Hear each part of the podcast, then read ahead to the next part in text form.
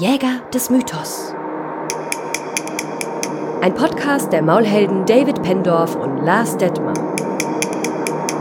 Bam, bam, bam. Dam, dam, dam. Folge 9. Folge 9. Wir sind zurück. Hallo Lars. Hallo Dave. Hattest du einen schönen Sommer? Ja, ich hatte einen, äh, einen schönen Sommer. Also es ist viel passiert. Tochter Nummer zwei äh, hat das Licht der Welt erblickt. Wuhu. Herzlichen Glückwunsch. Vielen Dank. Und es ist, äh, ja, es ist schön. Also es ist toll, äh, aber es ist ähm, viel. Also es fängt wieder von vorne an. Es fängt alles wieder von vorne alles an. wieder von vorne an. Wie in einer guten Geschichte. Genau, richtig. Und jetzt kann ich mich äh, äh, gleich zweimal in meiner äh, Beziehung als Vater quasi als Mentor erweisen. Hahaha, was ein Übergang zu unserem heutigen Thema. Bam, bam, bam. Ja, heute in Folge 9 ist Thema der, die, das Mentor. Übertitel bei Herrn Vogler ist der Mentor, weiser alter Mann, weise alte Frau. Wobei direkt man sagen muss, er beschreibt das zwar so, weil der Campbell es so beschrieben hat, aber der Mentor oder die Mentorin muss nicht unbedingt eine alte Person sein oder eine, eine weise Person, sondern kann auch ein Tier, ein junges Mensch sein, kann auch ein Buch sein, eine eine Erinnerung, wie ich äh, gelesen habe Ja. bei Herrn Vogler. Genau. Ich fand das Kapitel ver vergleichsweise zu den anderen sehr unstrukturiert. Ich war Ja. so ein bisschen durcheinander. Ja, das äh, ging mir ähnlich. Ich äh, bin ähm, zum Beispiel das erste, also das heißt nicht das erste Mal, aber ich hab, ähm, wusste gar nicht, dass das Wort Mentor ein, ein Name aus der Odyssee ist. Genau, das wusste ich auch nicht. Das, äh, Ich dachte, Mentor wäre so ein feststehender Begriff. Das heißt halt so. Heißt so, genau. Und, aber dass äh, das Mentor ein Name ist, Aus Homers Odyssee. Musik, genau. Der Mentor war der Mentor Genau. des Helden Telemach. Ah, Die haben in der Odyssee ja alle, eh alle so schöne Namen, die ich sonst noch nie irgendwo gehört habe. Also Oder viele. die einem dann immer sehr fremd vorkamen. Genau. Außer vielleicht Herkules oder Perseus. genau. Die kennt man natürlich. Ja, Athene und so, natürlich klar. Also die ganzen Götternamen. Aber was ist ein Mentor? Ja, also der Mentor ist äh, der Archetyp, der unseren Helden mh, ja entweder weise mit Ratschlägen zur Seite steht, ihn ins Abenteuer äh, prügelt, ihm äh, bestimmte Gaben mit auf den Weg gibt, ihn Dinge lehrt, die er vorher noch nicht wusste, die er braucht, um sein Abenteuer zu bestehen, etc. Also das lässt sich jetzt mal so ganz grob so beschreiben. Aber der Ganz- Vogler geht ja quasi in jedes dieser einzelnen Details Ja. nochmal ein. Ich hatte so ein bisschen den Eindruck beim Lesen, dass eigentlich alle Seitfiguren neben dem Helden Mhm. Irgendwie eine Mentorfunktion haben. Letztendlich auch Können irgendwie der Fall, ja. Bösewicht. Ja, das ist mir oft passiert, dass ich äh, gedacht habe beim Lesen, okay, also, aber ist es jetzt, ist es jetzt noch der Mentor oder ist es dann plötzlich der, der, ähm, ja, der Gegner? Also der, jetzt fällt mir das Wort wieder nicht ein. Es ist ähm, Antagonist. der Antagonist. Ähm, und das ist ja das Witzige, man liest das, stellt sich die Frage, liest drei Zeilen weiter und stellt fest, ah, okay, ja, es kann auch der Antagonist sein. Ja, also im Prinzip jegliche Figur, äh, weil es geht ja hier bei Vogler in diesen, in diesen äh, Archetypen auch eher um die Funktion als um eine konkrete Figur, äh, die die Funktion, die Funktionen des Mentoren erfüllt, ist Mentor. Ja. So, ähm, das macht es auf der einen Seite natürlich total einfach, weil jede Figur theoretisch Mentor sein kann, sogar der Held selbst. mhm. Ähm, auf der anderen Seite macht es das natürlich total schwierig, Beispiele zu finden. also, Ja und nein. Vielleicht, um es erstmal ein bisschen greifbarer zu Ja. machen. So, wenn du, ohne dass es vorher gelesen hast, weil wir haben es jetzt gelesen, es Ja. geht ein bisschen schwierig, aber äh, was sind so die klassischen Mentorenfiguren? Fallen dir so Beispiele also ein? meine, also klar, Gandalf ist eine, ähm, dann ähm, fände ich äh, Mr. Miyagi, Mr. ist Miyagi, eine, ja. dann äh, Auch äh, der typisch erste Mentor, der mir eingefallen genau, ist. mein, so mein der, erster Mentor, der mir das einfällt, wirklich der alte, weise Mann mit dem langen Bart. ist, ist Ramirez. Kennst du den? Aus Highlander. oh Gott, nee, Highlander, das, habe ich nicht waren so, so, dem so Schirm. Filme, die ich äh, sehr geliebt habe als, als junger Mensch. Und ähm, Ramirez, also wird gespielt von John Connery, äh, ist für mich so der, das ist das Erste, was mir in den Kopf steigt, wenn ich an Mentoren denke. So. Ähm, der alte Schwertmeister, der äh, quasi dem jungen Spund mal zeigt, wie man richtig. Obi-Wan Kenobi. Obi-Wan Kenobi. Genau. So, das sind, das sind die klassischen Mentorenfiguren. Aber wie wir merken werden, gibt es sehr viele verschiedene Spielarten. Jawohl. Mentor, aber wir versuchen mal so ein bisschen mehr Struktur reinzubringen, als es Vogler selbst gelungen ist. Schauen wir mal. das ist, glaube ich, jetzt schon gesprengt worden. genau. Ähm, zunächst versuchen wir mal die Funktionen des Mentors zu umreißen. Und zuerst, und ich kotze direkt wieder, Ja. geht es um eine psychologische Funktion. Ich wusste es. Ich habe es extra unterstrichen, weil ich dachte, das wird dem Dave so viel Freude machen.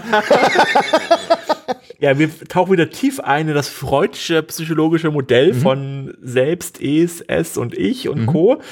Und er schreibt ganz eindeutig, ist der Mentor die Funktion des Selbst, des höheren Ichs und damit eine moralische Instanz, die den Helden darin leitet, zu unterscheiden, was gut und böse ist. Genau, sein Gewissen. Es ist erst sein Gewissen, Genau. ähm, ja, die Gestalt des Mentors steht immer für die höchsten Ziele eines Helden. Das war ein kurzes Zitat. Ja.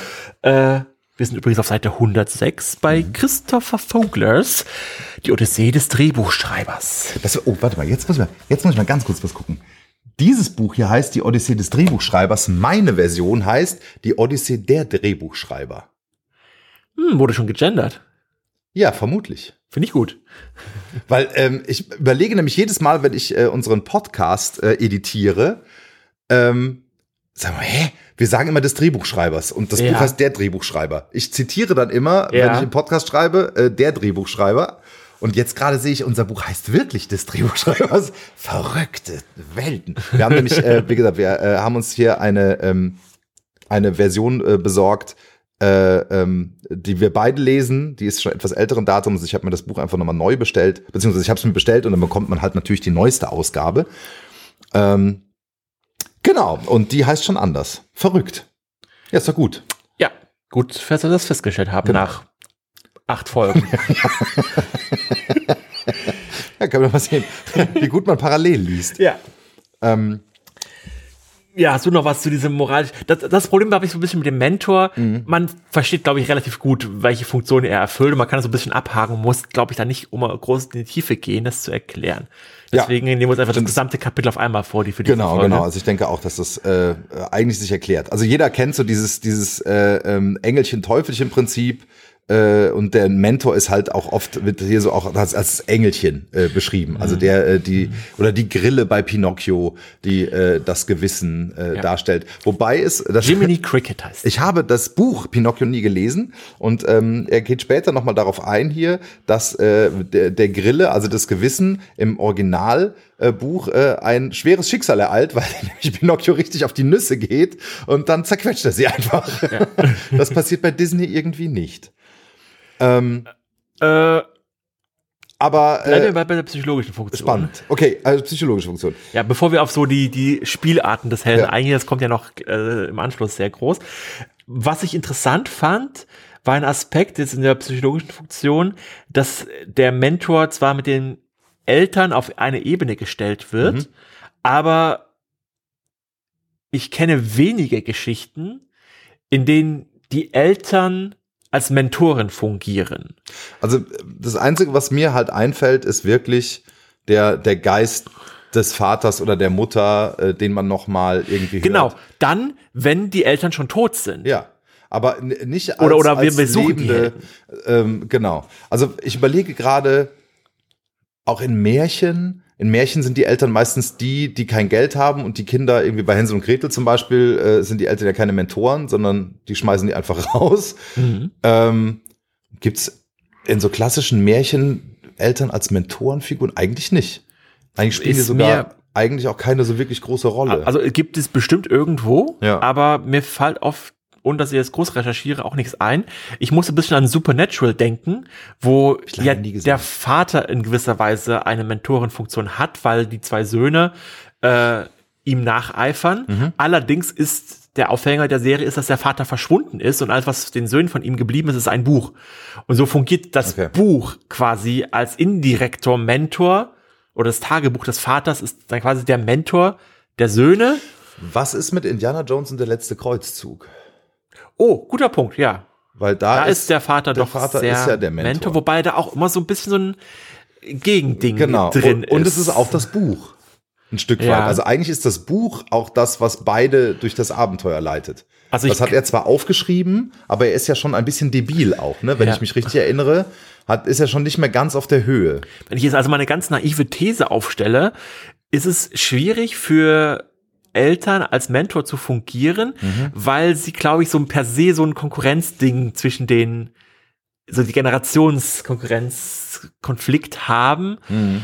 Äh, Und das hat der Mentor ja eigentlich so erstmal nicht. und das hat der Mentor als fremde Person jetzt erstmal nicht, weil Ja. man muss sich nicht, also man muss sich erstmal aus den Eltern befreien, weil man vorher immer weisungsgebunden war und das ist ja so ein, so ein pubertäres, emanzipatorisches Genau. Moment. Wenn sie allerdings als Geist auftauchen, sei es entweder wirklich in dieser Form in einem Traum oder im äh, oder wirklich als Geist oder im äh, äh, verschriftlich als der Geist im Buch niedergeschrieben. Simbas Vater, der als Wolke kurz wieder Gibt diese auftaucht. Funktion ja klar, weil dann Ja. äh, gibt's denn dieses Konkurrenzding nicht Genau, mehr. und dann hat man auch so ein, so ein Schwermut, die sagt, so, ich hab dich so vermisst, Papa, komm wieder. Und deswegen funktioniert auch Indiana Jones und der letzte Kreuzzug ganz gut, weil ich erinnere mich, dass äh, die von John Connery gespielte Figur entweder schon leicht dement ist, der hat auf jeden Fall ist er nicht mehr auf der Höhe Mhm. und seine seine Hochzeiten stehen in diesem Buch, dem sie folgen. ja, Und äh, es ist an der Zeit, dass der Sohn die beiden Zepter haben dieses, übernimmt. dieses Konkurrenzding Ja. am Laufen. Ne? Also äh, ähm,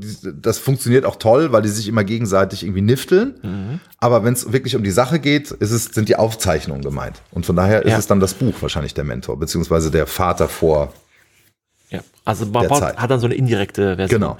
Eine andere Spielart bezüglich Eltern und Mentorenschaft ist, äh, wie Vogler auch erwähnt, dass Eltern als abschreckendes, so möchte ich nicht leben, fungieren Mhm. und der Mentor als Handreichung fungiert, den Helden aus dieser mystischen Misere herauszuholen und als Gegenbeispiel zu den Eltern. Ja, Äh, ja, ist eigentlich, glaube ich, auch sehr ja. nachvollziehbar. Das führt uns, weil es gerade so gut passt, führe ich das mal an, Ja. äh, zu einem Problem, weil wenn so ein Mentor ist ja generell erstmal der, der weiß, wie es geht, der weiß, was das Gute ist, der weiß, wie die besondere Kampftechnik funktioniert. Warum ist er nicht der Held? Warum beschützt er nicht die Welt vor dem Schicksal, wenn er doch weiß, wie es geht? Weil der Mentor, also entweder, also es, das gibt es äh, auch, dass der Mentor selber Held seiner eigenen Geschichte ist, aber Mhm. halt nicht der Geschichte, der wir gerade folgen.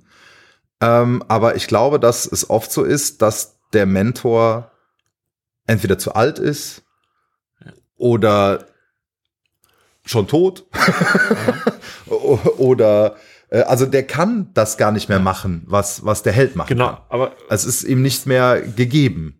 Oder er ist, hat, er ist einfach vielleicht auch.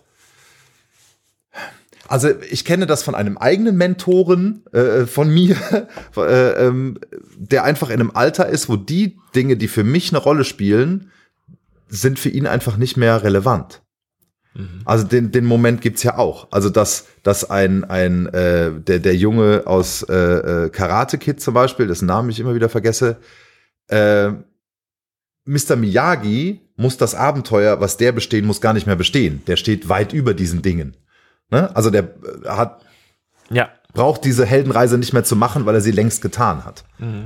Von daher, ähm, genau, ist das eine Option? Oder wie gesagt, er ist halt einfach nicht mehr da. Genau, also worauf ich hinaus möchte, Ja. ist, dass jede Mentorfigur, glaube ich, neue Mhm. These von mir, äh, in jeder Geschichte eine gewisse Erklärung in sich tragen muss, warum diese Person, der Mentor, die Mentorin, nicht der Held der Geschichte ist.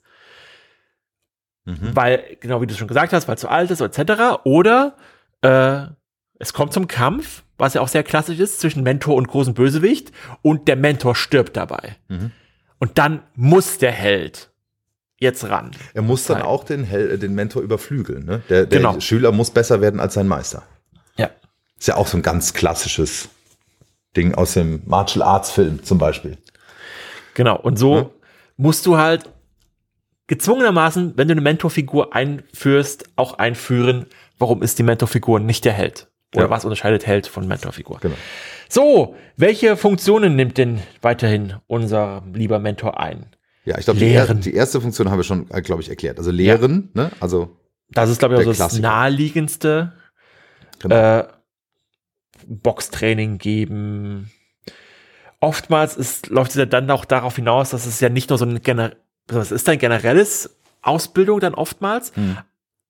aber dann gibt es in den Geschichten hervorgehoben einen Moment, ein, eine besondere Technik, ein besonderes kleines Geheimnis. Oftmals muss sich auch der Schüler erst würdig erweisen, dass er jetzt diese neue Technik erlernen darf. Mhm.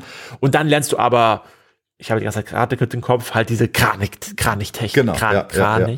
Kranich. Kranich. Doch, Kranich. Der Kranich. Der Kranich-Technik. Genau. Dass du dann auf deinem einen Fuß äh, stehen kannst und damit treten kannst. Ähm, die dann halt in der weiteren Verlauf der Geschichte, oftmals dann im Finale, eine weitere Bedeutung spielt, um den großen Bösewicht Das ist halt ja meistens Platz die einzige Möglichkeit, den Oberbösewicht Ja. platt zu machen. Genau. Und das ist also, glaube ich, gerade in diesen, äh, äh, in diesen Martial Arts Filmen, die dieser Sache ja eigentlich, die von der Story her eigentlich immer so sind, äh, ähm, spielt das dann eine große Rolle. Bei Bloodsport zum Beispiel muss er diese, diese bestimmte Technik äh, lernen, womit er nur den untersten Stein von so einem Block von drei, vier Steinen zerschlägt und so. Also das Ja. hilft ihm dann am Ende den Endkampf zu, äh, zu, zu schaffen. Das ist so, glaube ich, das greifbarste Beispiel, Genau. aber man findet auch äh, weniger konkrete Kampftechniken, sondern generell Wissen, Mhm. äh, moralische Werte, wo man sich dann im letzten Moment dran erinnert, dass, ah ja, mein Mentor hat ja immer gesagt, damals, als er noch lebte. äh, äh, und das gibt mir nochmal die letzte Kraft, um doch wieder nochmal aufzustehen. Oder also es gibt immer so einen Schlüsselmoment, der Mhm. Genau. vom Mentor gegeben wird. Deswegen kommen wir damit auch zum Gaben überreichen. Der Mentor Überall, genau. gibt.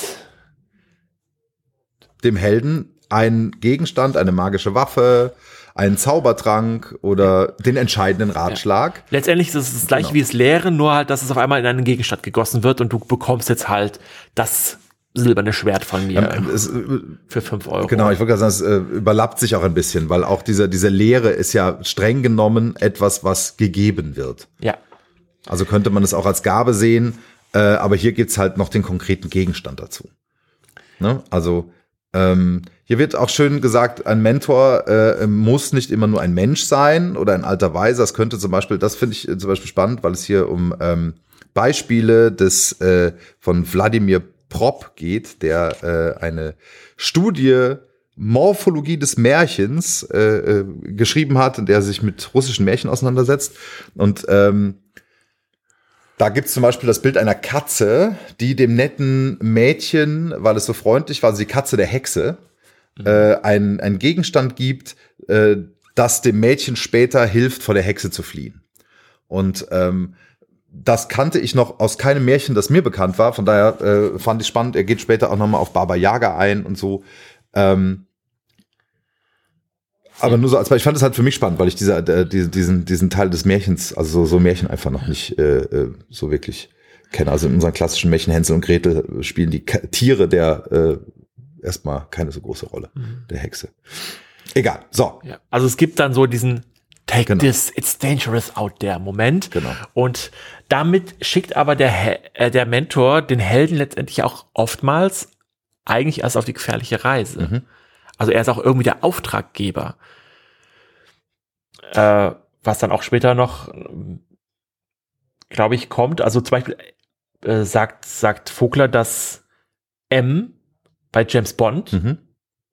die Leiterin in den neuesten Filmen oder der Leiter in den früheren Filmen, Mhm. der ja Bond gesagt hat, hier, das und das musst du tun, äh, gewissermaßen dann auch ein Mentor ist, Mhm. was ich schon gesagt hätte, okay, das ist halt der Auftraggeber, aber es ist ein Mentor.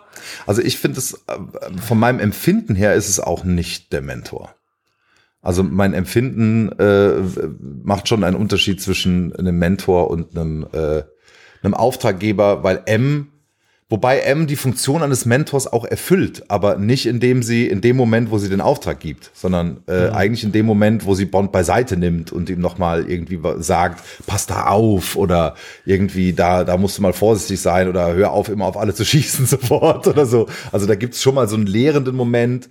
Ähm, Aber trotzdem ist es, glaube ich, nicht von der Hand zu weisen, dass dem Mentor, der klassischen Mentorenfigur, oftmals dieses Moment des Losschickens Ja. innewohnt. Absolut. Aber ich glaube, es ist nicht sein, seine einzige, also wenn es nur das ist, habe ich nicht das Nee. Gefühl, es ist der Mentor. Ja, okay. Und bei, bei M ist es halt oft so, dass M einfach sagt, Bond, der nächste Auftrag ist Doppelpunkt. Und das macht sie für mich nicht zum Mentor. Mhm. Ne? Es heißt ja auch, es gibt zum Beispiel als Gabengeber, äh, könnte man auch Q anführen, wenn wir schon mal bei Bond sind, der quasi äh, äh, diese ganzen Erfindungen irgendwie äh, macht und die Bond gibt. Ähm, da hat, dem hat äh, äh, Vogler eine eigene Mentorenfunktion äh, zugeordnet. Da kommen wir gleich zu. Ähm, aber ich glaube, nur der Umstand, dass er diese Gaben gibt, also diese, diese äh, Gadgets, macht ihn noch nicht zu einem Mentor, sondern da gehört noch was zu. Das ist genauso wie der Auftraggeber nicht als reiner Auftraggeber für mich ein Mentor ist, ist auch der reine Gabengeber nicht der Mentor, sondern es ist immer noch verbunden mit einer, einer zusätzlichen Funktion. Ja. Ich bin mir nicht sicher, ob das nicht ein gewisses neueres Denken ist, was uns jetzt innewohnt, weil wir komplexere, tiefergehendere Das kann sein. Geschichten gewohnt Ja. sind, kennen, schätzen. Ähm, aber gerade in der Mythologie, wie dann Vogler im nächsten Abschnitt so ein bisschen beschreibt, Mhm. ist es oftmals die Funktion des Mentors nur darin, dem Helden irgendetwas in die Hand zu drücken, womit er seinen Held. Aber da Also- sind es, aber da sind es in dem Fall, also in der Mythologie, ähm, bekommt der klassische Heros meistens ja die Gabe der Götter. Und ich glaube, dass es was anderes ist, also auch vom, vom, vom, vom, ähm, ich habe heute so Wortfindungsstörungen, ich brauche mehr Kaffee. äh, also, dass es was anderes ist, ob jetzt irgendwie der, der, der Bauer Müller um die Ecke kommt und sagt, hier ist ein Sack Mehl, oder ob äh, Zeus herkommt und sagt, hier ist ein Sack Mehl. Also es ist halt, äh, der, der Sack Mehl hat halt von brauchen. Zeus, genau, wird, da, dann hast du sofort das Gefühl, äh, es ist also nicht die Übergabe des. Gegenstands, sondern es ist bedeutsamer, wenn es halt von einem Gott kommt. Ja. Ähm, und von daher, glaube ich, ist da auch wieder der Unterschied. Ähm, dass Okay, also du, der Unterschied ist in, in der Person, wer es ist, der es gibt. Okay. Ja, und was für eine Funktion diese Person hat. Also wenn es ein, ein, ein Gott ist oder ein anderer Held, äh, dann, dann weiß man, der, äh, der, der Gott zum Beispiel hat, hat größeres Wissen. Also man genau, dann ist die Gabe auch eine gewisse Anerkennung. Ja, und, und vor allen Dingen denkt man sich, es ist jetzt bestimmt nicht nur ein Sack Mehl, sondern da kann der kann bestimmt noch irgendwas anderes. Oder wenn der Held dem, dem anderen Helden das gibt, dann äh, ist es erprobt, dann weiß der Held, du brauchst auf jeden Fall diesen Sack Mehl für dieses Abenteuer. Ja. Während wenn der Müller das macht, äh, dann hat er einfach einen Sack Mehl. Dann kann er sagen, back Brot damit oder so. Es sei denn, der Müller ist auch irgendwie äh, äh, ein entsprechender Teil der Geschichte und hat eine Backstory, die vermuten lässt, dass auch, ne? Ja. So, also. Aber unterm Strich, ob das jetzt etwas Materielles ist, wie Ja. ein Gegenstand, die der Mentor dem Helden gibt, oder etwa eine Weisheit, eine Lehre, scheint man herunterbrechen zu können, dass das Wesen des Mentors ist, ist der eines Gebers. Mhm. Ja. Ja, das stimmt. Und oft, wie es dann äh, in, gerade in den, den griechischen Mythologien ist, ist es, dass der Held von A nach B reist. Es gibt einen Abschnitt über Perseus, wo er einfach zugeschüttet wird mit magischen Gegenständen. Und hier, hier hast du noch das und hier ist das goldene Vlies. Ein goldene Vlies war anderer, aber äh, äh, und das und das und das und das. Ähm, und jetzt bist du ausgestattet genug, den, den Bösewicht zu Das- besiegen. Deswegen so lachen. Es gibt diesen geilen Abschnitt hier, wo er schreibt, ähm, er steht in dem Ruf von allen Helden, es geht um Perseus, von allen Helden am reichsten mit Gaben versehen zu sein.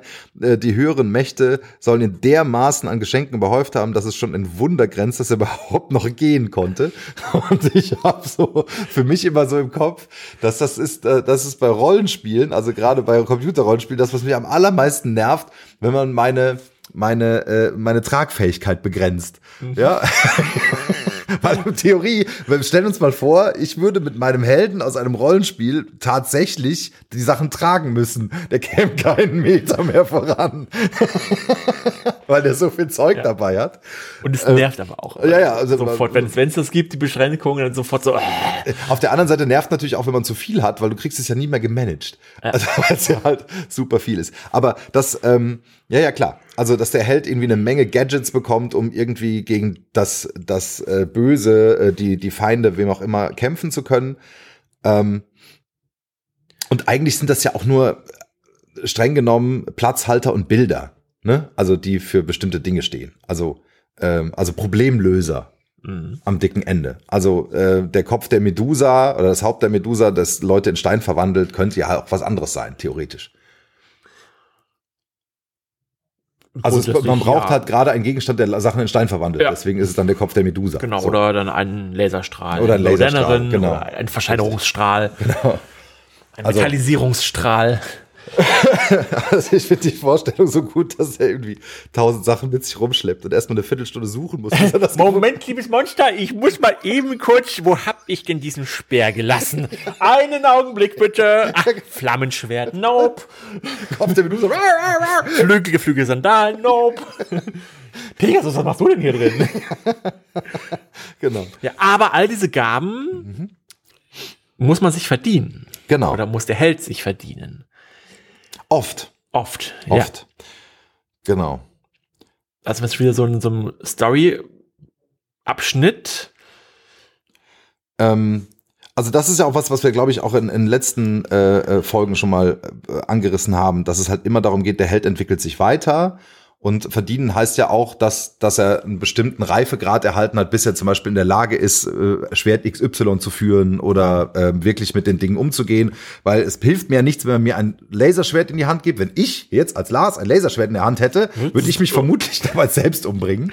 Ja, wenn mir niemand zeigt, wie ich damit umgehen kann. Das heißt, nur der alleinige Gegenstand bringt mich ja nicht weiter. Ähm, und der ist hier natürlich auch bei Vogler, äh, nicht bei Vogler, sondern in den Mythen und Geschichten immer gekoppelt an ein bestimmtes Wissen. Oft. Ich habe sogar dahingehend weitergedacht, dass der dann auch der Mentor gewissermaßen zu einem Schwellenhüter, dem es ja das nächste Mal gehen wird, äh, werden kann, weil der Mentor halt die Prüfung stellt, Mhm. damit halt die Schwelle Überschritten werden kann.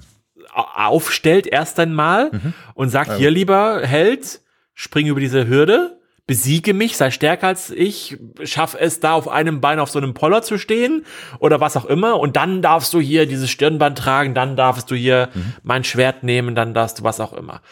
Das ist so in Filmen diese berühmte Zusammenschnitt äh, äh, von dem Schwerttraining. Das Ja. es irgendwie immer gibt, so es gibt diesen Zusammenschnitt und äh, erstmal gibt's auf die Omme und am Schluss äh, schlägt der Held dem Mentor das Schwert weg und bedroht ihn einmal und dann sagt er, das hast du gut gemacht. Jetzt raus mit dir. Der spricht auch immer so, der Mentor. auch wenn er eine Frau ist. gut gemacht. Ja, genau. Zitat, Seite 109 sind wir inzwischen schon. Der Held muss sich die Gaben oder die Hilfe seines Mentors verdienen, indem er etwas Neues lernt, etwas opfert oder eine Verpflichtung eingeht. Das mit der Verpflichtung ist, glaube ich, noch ganz spannend. Weil, wie wir alle wissen, aus großer Macht folgt ein große großer Haus Verantwortung. Scheißen, der einem am Arsch klebt. So, weil man etwas beschützen muss, behüten muss. Das ist ja oft eine Aufgabe eines Helden, irgendein Sanktorum Ja. bewachen. Aber auch so Kung, Kung Fu Panda, der den Tempel da bewachen muss und all die Gegenstände, die darin sind, gewissermaßen. Ich überlege gerade, ich hatte eben ein Beispiel im Kopf, jetzt ist es schon wieder weg. Mist. Mist. Ja, aber ich glaube, das ist auch alles Ist eigentlich klar. sehr, sehr Ja. Also gerade dieses, dieses Zitat aus großer Macht folgt große Verantwortung, Onkel Ben gegenüber Spider-Man, der ja auch eine, äh, der, der quasi der tote Mentor ist erst noch lebend, aber so richtig zum Mentoren erst wird, äh, als er dann äh, dahin ist. Ähm, irgendwie mit diesem Einsatz, eigentlich hat er dem nur diesen einen Satz gesagt und der ist quasi ja schon das Mantra Mhm. Für Spider-Man und seine Handlung. Also so verstehe ich das zumindest immer. Also dass er einfach verstanden hat, wenn ich diese Macht habe, äh, sollte ich die nicht missbrauchen. Sondern dann habe ich auch die Verantwortung, damit umzugehen und dummerweise auch die Verantwortung dafür, dass ja ich der Einzige bin, der bestimmte Dinge ändern und verhindern kann. So, Ja. genau. So, jetzt kommen wir meiner Meinung nach schon ein bisschen in die Spielformen des Mentors, weil Ja, Jetzt, äh, genau, unter Jetzt- anderem, ist, jetzt wird es ein bisschen Um- um dann- schon mal. vielleicht ziehen wir das Gewissen einfach vor. Ja, Vielleicht machen wir das so rum. finde ich auch, weil es ist, äh, genau, passt noch ein bisschen besser zu dem, was wir Ja. gerade gemacht haben. Es ist auch, äh, äh, das haben wir eben auch schon mal angeschnitten, es kann natürlich das Gewissen des Helden sein, dieser Mentor. Und da wird wieder äh, Jiminy äh, Cricket, Cricket. angesprochen. Äh, oder Engelchen Teufelchen, beziehungsweise das Engelchen von Engelchen Teufelchen. Ähm, da habe ich überlegt, ob mir ein anderes Beispiel einfällt. Und es ist. Alfred. Mhm. Weil immer wenn, nicht immer, aber oft, wenn der Mentor moralische, machen Sie das und das oder soll, lassen Sie das und das, Mhm. führt es ja trotzdem meistens dazu, dass der Held an einem gewissen Punkt der Geschichte dem entgegenwirkt, Mhm. um dann halt tief zu fallen, wo er dann wieder aufgerichtet wird, daraus aus seinem Fehler was gelernt hat und dann halt bereit ist, den wahren Endkampf anzutreten. Ähm, und es gibt in einem der neuen Nolan-Filme gibt es den schönsten Moment, wo Alfred zu Batman halt hingeht und sagt, ich wollte ja nicht sagen, ich habe es ihnen ja gesagt, aber ich habe es ihnen ja gesagt. und das ist eigentlich genau der Moment. Das ist genau dieses, ah, ich habe doch immer auf sie eingeredet, dass sie das und das nicht tun sollen oder dass du das und das nicht tun sollst. Äh, jetzt hast du es doch getan. Äh, ich habe dich doch gewarnt. Ja, das stimmt. Ich hatte den jetzt noch woanders stehen, den Alfred. Aber äh, stimmt, er ist auch äh, im Prinzip Teil des Gewissens Und von Bruce Wayne. Also ab einem gewissen Punkt, gerade wenn Alfred wirklich der alte, gediegene Butler ist, Hm. dann in, in anderen Versionen, wo Alfred ja noch jünger ist, beziehungsweise auch Batman eine jüngere Person ist, dann ist Alfred ja auch oft so ein mil- militärisch geschulter Trainingspartner der ist- genau, und, und ja. bringt halt dann auch wieder wie als Kampfmeister Mhm. Batman was bei. Aber später, wo dann Bat, wo klar ist, dass Batman dem körperlich und, und vielleicht auch sogar geistig komplett überlegen ist, ist ja nur noch diese moralische Instanz. Und als solche, als solche wichtig. Und, und das- ist so der, der immer wie auf den Boden zurückholt und sagt, hey, guck mal, achte mal auf die Menschen, achte mal, was ist denn wirklich das Wichtige jetzt gerade? Vor allen Dingen achte auf dich selbst. Achte auf dich selbst. Ne? Genau, das ist ja hören das, sie auf was sich mir zu bei, verletzen. Bei Alfred immer ja. genau am, am allermeisten au- auffällt, ist, dass er sich eigentlich immer sorgt um das Wohlergehen von Bruce Wayne, weil der einfach sagt, es ist egal, was mit mir passiert. Äh, ich muss jetzt sofort die Welt retten, Hm. egal was mich das kostet. Genau. Gut, wenn, wenn, da, wenn wir das unter Gewissen äh, sehen, äh, also auch Eigenschutz, dann äh, bin ich voll bei dir. Würde ich sagen, ja. Ja. Also es ist halt Vernunft. Es ist Vernunft, halt ja. dieses, solltest du das tun? Eigentlich nicht, aber ich mach's trotzdem. Das, das ist ja auch der ja, Held. Ja, stimmt, ja. Äh, so dass der Mentor dann sagen kann, ah, Das ist der, der, anstrengendste Mentorjob, ne? Also Ja. der immer nur zusehen muss, wird ah komm, das mach, ah Mann, das, das schon wieder. Und der trotzdem bei ihm bleibt, ne? Das ist ja auch der wichtig. trotzdem bei ihm bleibt. Und deswegen ist diese äh, Jiminy Cricket Beispiel ja eigentlich schon so krass, weil Mhm. wirklich er ja ausgelöscht wird, zerquetscht wird, so verpiss dich, du gutes Gewissen. Und dann springt ja Pinocchio in, in diesen Zirkus da rein oder diesen Jahrmarkt, wo er ja zum Esel wird und Mhm. Genau. Sich den Gelüsten und Sünden hingibt. Aber das ist halt so der, der Tiefpunkt der, der Geschichte, wenn wir uns an unser schönes Dramenablauf Schemata erring- erinnern. Genau. Ja, gibt's noch mehr dazu zu sagen? Äh, nee, eigentlich nicht. Ich überlege gerade, ob Motivation oder Erfinder zuerst. Ich würde die Motivation mal, dass noch eine Funktion ist. genau. Ja, Also ich würde genau, wir schieben den Erfinder komplett zu den Heldentypen, So machen wir das. Mentorentypen runter. Genau, jetzt kann er nämlich auch noch die Motivation äh, des Helden sein. Und Motivation ist hier nicht unbedingt nur gemeint, dass er äh, derjenige ist, der ihm gut zuredet und sagt so, hey, wäre doch voll gut und denk doch mal, wie schön das wäre, sondern der auch sagt, mach jetzt dieses Abenteuer und ihn quasi schon auch Hintern in den tritt. Hintern tritt. Aus der Hobbithöhle rauszerrt Genau, und auf den ist so, Weg schickt. Gandalf haben wir schon mehrfach drüber geredet beim Hobbit, der ihn ja quasi sehr übergriffig so in das Abenteuer rein äh, äh, Ja. zieht.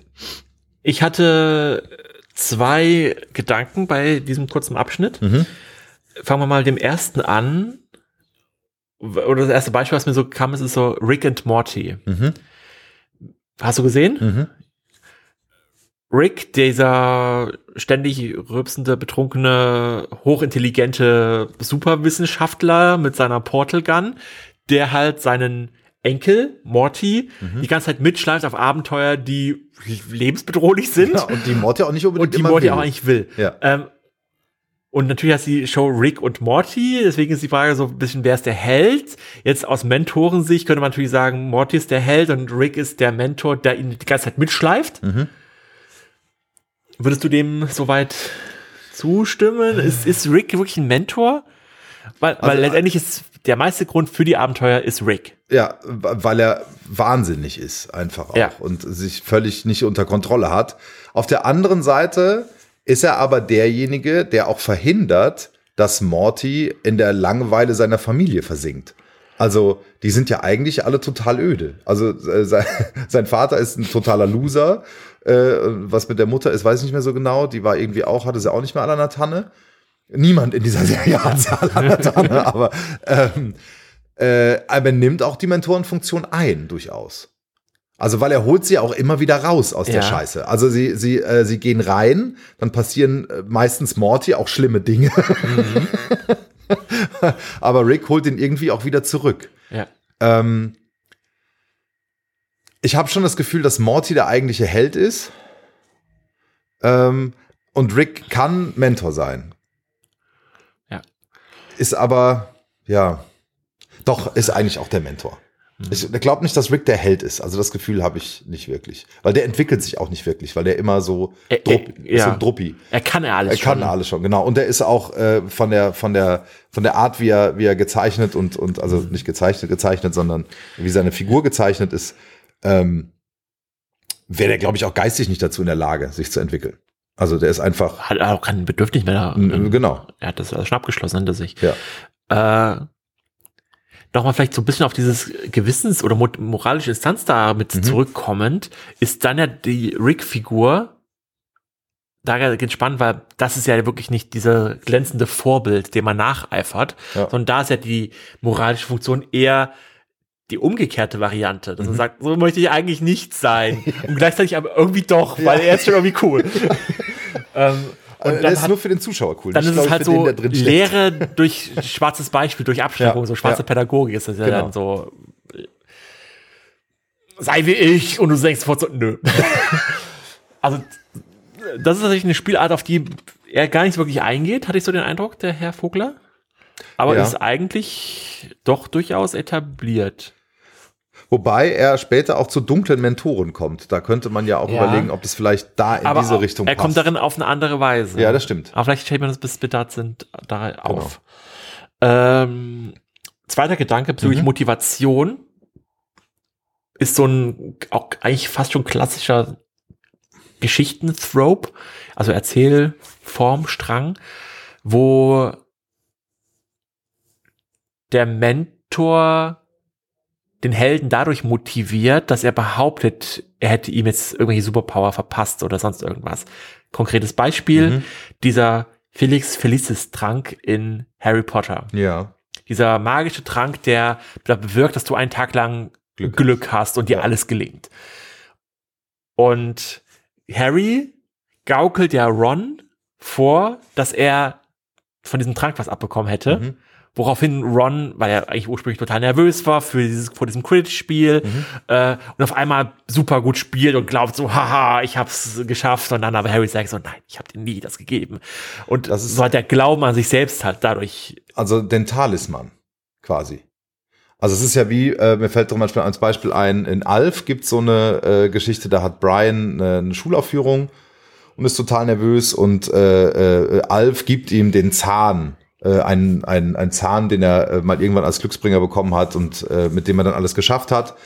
Und ähm, am Ende schafft es Brian dann natürlich ohne Zahn, weil der Zahn hat er zu Hause Keine vergessen Funktion. aus Versehen. Ja. Genau, und äh, den hätte er eigentlich auch nicht nötig gehabt. Das ist ja im Prinzip der Talisman. Genau, das also ist der, so der Gegenstand, den man bekommt, der angeblich dafür sorgt. So. Genau. Das ist eigentlich auch eine sehr etablierte Erzählform von Mentoren.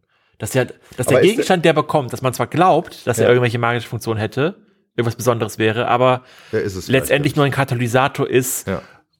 um das Selbstvertrauen Das des ist der Helden zu Gegenstand stärken. quasi dann der Motivationsmentor. Ähm, nee, weil dann kommt wieder das in das Spiel, was du äh, gesagt hast, dass es wichtig ist, von wem er diesen Talisman bekommen Genau. hat, was die Geschichte dazu war, die Erklärung. Das ist ja der nicht irgendein Zahn, sondern es ist ein ein- genau. außerirdischen Zahn, der besondere Genau. Funktionen, Fähigkeiten hat. Und ah ja, grad, der Held glaubt das, akzeptiert das und jetzt sicher geworden, weil er diesen Talisman bei sich hat, Mhm. gelingt die Prüfung, um dann im Nachhinein gesagt zu bekommen, auch übrigens den Zahn kannst du auch wegwerfen. Ja. So, das ist ja die Struktur. Ja. Ja, ja, genau. Äh, Das heißt, äh, der, der, der, der Mentor ist derjenige, der den Gegenstand gibt. Trudes Tier zum Beispiel gibt es auch einen schönen Moment. Kennst du das, Trudes Tier? Nein. Wenn nicht, empfehle ich dir das sehr. Was ist, ist das ein Film? Das ist äh, eine Serie, äh, ähm, die läuft bei der Sendung mit der Maus, gibt's aber auch einzeln irgendwie, ich glaube bei Amazon. Aha. Und da geht's um die Trude, die ein Tier hat. Tier ist einfach ein Riesenfellmonster, der sich aber benimmt wie ein kleines Kind. Und äh, ähm, ja, also sie durch ihr Leben bereichert dadurch, dass es natürlich ein bestimmtes äh, Maß an Chaos bringt. Aber es spricht natürlich auch an Themen an. Da gibt's halt eine Folge, wo äh, sie äh, am Freitag den 13. irgendwie auf die Arbeit will mit dem Tier und dann nichts klappt, weil Freitag der 13. Und er besorgt dann irgendwann bei einem Obsthändler oder einem Gemüsehändler äh, einen Zauberlauch. Und dann pl klappt plötzlich alles. Und äh, als sie dann am Ende der Geschichte zurückgehen, äh, verschenkt er den Lauch wieder. Und dann sagt sie, hä, aber äh, das, der Lauch war dann Zauberlauch. So, nee, nee, das ging dann irgendwie um die Anzahl der Wurzelstränge. Das hatte nur 82 anstatt 84 Wurzelstränge, ist gar kein Zauberlauch. Also, also äh, im Prinzip ist das dieselbe Nummer. Ja. Aber ich empfehle hier an dieser Stelle äh, für alle Menschen, die es nicht kennen, Trudes Tier. Äh, Das Tier wird gesprochen von Bernhard Hohecker, ganz großartig. So, genug der Werbung. Okay, zwei weitere, zwei, let, die zwei letzten Funktionen, die Jawohl. Herr Vogler in seinem Büchlein äh, als Mentor, uns als Mentor dienend Mhm. vorgibt. Das ist noch einmal die Vorausdeutung und die sexuelle Initiation. Genau. Wir fangen mit der Vorausdeutung an. Jawohl, das ist ja das klassische Orakel. Ne, man geht irgendwo hin, dann gibt's ein Hua, Hua, Hua und das wird passieren. Ja. Und äh, das Beispiel, was er hier findet, finde ich ein bisschen, also ich verstehe das, äh, aber ich finde es ein bisschen, das so hätte ich nie gedacht. Also das äh, wäre mir nicht eingefallen. Er sagt nämlich, dass Q bei James Bond quasi durch die Gegenstände, die er Bond gibt, voraus dem Zuschauer einen Hint gibt, was für Abenteuer Bond erwarten. Also er wird ihm ja jetzt nicht irgendwie einen Fallschirm Strohhalm geben, wenn er niemals irgendwo runterspringen muss. Zum Beispiel. Das wäre Quatsch. Das wäre totaler Quatsch. ähm, genau, also man erwartet, glaube ich, weil das die Überschrift lautet Vorausdeutung, dass man jetzt wirklich so ein Orakel, Mhm. Genau. dass es eine klare Weissagung ist. Dass es jetzt, wir sind wieder bei der Matrix, das Orakel ist, was Mhm. Genau. ihm sagt, du bist der Mensch, du bist der Held, der uns alle retten wird, der uns von der Matrix befreit, etc. Mhm. Äh, das erwartet man, aber Vogler schließt halt mit ein, die Helden, die, die Mentorenfiguren, die sich selbst nicht bewusst sind oder auch in der Geschichte nicht bewusst sind, dass sie Diese Voraussage. Voraussage Okay. gerade getroffen haben, sondern es wird rein von der, wie die Geschichte erzählt wird, dem Mhm. Zuschauer vermittelt. Ja, also wir haben in der Montage der Ausbildung gesehen, aha, das ist alles, was er gestärkt wird, hat 200 Liegestütze gemacht und äh, wie war die Routine von One Punch Man? Weiß ich nicht. 100 Liegestütze, 100 Kniebeuge Genau. und äh, 10 Minuten laufen oder was weiß ich. ähm, und dann aber in diesem Wust drin gab es noch die eine besondere Technik, die halt, weil sie, wie sie als besondere Technik dargestellt wurde, durch die Geschichtserzählung gezeigt, dem Publikum gezeigt wird, hier, das ist, das wird nochmal eine Relevanz haben. Wir wissen noch nicht welche, aber du hast hier diese Blitzbomben dabei, die ich sonst nicht in deine Aus, aber ich habe es mal reingetan. So. Oder die, die Nitro-Einspritzung im Auto. Ja. So, habe ich mal eingebaut, hatte ich Bock drauf, keine Ahnung, wozu das mal bedienen wird. Und im letzten Moment dann aber dann doch, haha, zum Glück habe ich diese Nitro-Einspritzung. Ja, genau. Was ein Zufall. Das heißt mal, Tata. Okay. Und so ist das mit der Vorausdeutung dann äh, doch sehr gut zu verstehen, dass der Q, Q das auch ist. Q weiß das nicht, also er das voraus ist, auch die gesamten Figuren wissen nicht, dass das Vorausdeutung ist. Natürlich hat er so ein bisschen educated guess, so, okay, du musst es hier in, nach Sibirien fliegen, ich gebe dir mal einen Mantel mit, Ja. da könnte es kalt sein, hier ein paar Eispickles vielleicht ganz gut und ach hier dieser Kugelschreiber, der noch äh, dieses Spray vergasen kann. Ja. Warum den? Ja, weil halt. ich gerade entwickelt. Probier's mal aus. Testen es mal aus. ja. Ja, das ist die Vorausdeutungsfunktion. Und jetzt gibt's die sexuelle Initiation. Ähm, da habe ich direkt, also erstmal zitiere ich mal ganz kurz, wenn es äh, um die Liebe geht, kann die Rolle des Mentors darin bestehen, uns in die Geheimnisse der Liebe und der Sexualität einzuweihen. Hier wird auf die indische Mythologie äh, zum Beispiel verwiesen. Ähm, da gibt's die Figur des Shakti oder der- der Shakti, die dem Mann dazu verhilft, Sexualität als Weg zu einem höheren Bewusstsein zu erfahren. Jetzt habe ich mich gefragt, das ist ja schon aus heutiger Sicht recht antiquiert eigentlich, ne? Also, weil äh, wir haben ja irgendwie, da geht's immer davon aus, der Held ist männlich und da kommt eine weibliche äh, äh, äh Initiationsfigur, die ihm halt zeigt, ähm, ja, wie man mit seiner Sexualität und dem Körper umzugehen hat. Gibt es das auch als männliches Pendant in der Heldengeschichte? Ich, Habe äh, ich mich gefragt. Also es heißt ja wirklich sexuelle Initiation. Ja. Ist dann zum Deswegen- Beispiel äh, der Grey aus äh, hier dieser unsäglichen, die ich nie gesehen Shades habe, äh, äh, wäre das so ein männliches Pendant dazu, der einer Frau zeigt, wo der Frosch die Locken hat. Auf der anderen Seite ist das natürlich auch, äh, ist das natürlich auch wieder ein totaler Sexismus-Ding, weil äh, ja, kommt Ich- man da überhaupt raus? Ich glaube, wir müssen erstmal das wirklich von dem sexuellen Akt weg Ja, sehen, dass es halt auch generell eine Einführung in die Liebe, Liebe ist. generell ist. Also auch einfach in die es könnte auch Minne sein. Beziehung sein. Genau, es könnte auch Minne sein. Also das heißt, der, der, der Dichter, der dem wir Helden erklären mal, wie man mit dem anderen Geschlecht umzugehen hat oder mit dem gleichen Geschlecht vielleicht oder mit generell in Liebesbeziehungen. Genau, Liebesbeziehung. Also Ähm, da sind, genau. Das schreibt er aber hier leider nicht. Ja. Weil Minne hätte ich sofort verstanden. Hätte ich gesagt, ah, guck mal, das wäre schön gewesen. In, das ist der, in der, den der Dichter, der Spielarten den, des Mentors ja. äh, geht er auf, auf äh, Liebeskomödien ein, Mhm, genau. wo der Mentor oft auch so eine Negativfunktion hat, wo er halt schlechte Ratschläge gibt, wo halt der Held schon sagt, so, nee, das mache ich mal besser nicht. äh, und dadurch aber auf den richtigen Ja. Weg geführt Genau, wird. ja. Äh, so, ne, also als wir dann zu diesem Part kommen, dann fiel mir so ein paar Beispiele ein, was also die klassischen Teenie-Komödien, so, wo, wo halt der, das sind halt auch keine Mentorfiguren, also das sind keine Figuren, die wir per se erstmal als Mentorfiguren wahrnehmen würden, Mhm. aber die nach Vogels Definition eindeutig als Mentor dienen oder funktionieren, so funktionieren. Ähm, ja, was weiß ich, der, der American Pie, der Stifler, Mhm. so, der die ganze Zeit echt den Ja, größten Scheiß macht, wo alle sagen, hallo, geht's noch? Aber dadurch als Mentor für die anderen fungiert, sie, sind sagen, so geht's nicht. so geht's nicht, Ja. genau. Äh, und in diesem Hinsicht ist es dann auch wieder schon eine Initiation, also wenn es halt dann um Das dieses stimmt. Thema geht. Das stimmt, hast recht. Also äh, dann sind die Männer aber eher negativ unterwegs.